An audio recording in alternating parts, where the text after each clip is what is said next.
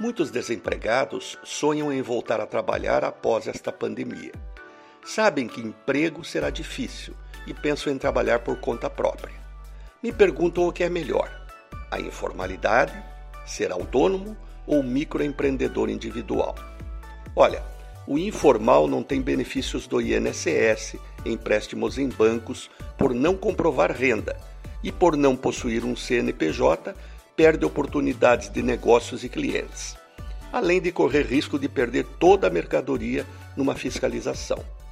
Já o autônomo, ele também não tem CNPJ, não emite nota fiscal, ficando muitas vezes impossibilitado de vender para empresas e governos. Tem que recolher INSS na fonte, que pode ser de 11% a 20%, e ainda imposto de renda. Além disso, o valor do ISS pode chegar até 5%.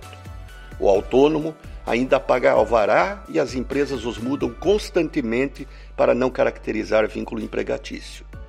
Já o microempreendedor individual é legalizado como pequeno empresário, com o CNPJ, desde que fature até 81 mil reais por ano, não seja sócio em outra empresa e tenha no máximo um empregado. É enquadrado no Simples Nacional e fica isento de todos os tributos federais.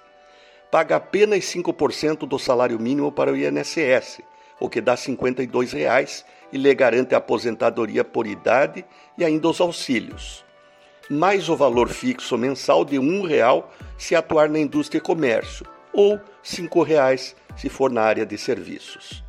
Olha, 56 reais é pouco para ter crédito barato, trabalhar com todo o mercado formal e ainda ter previdência.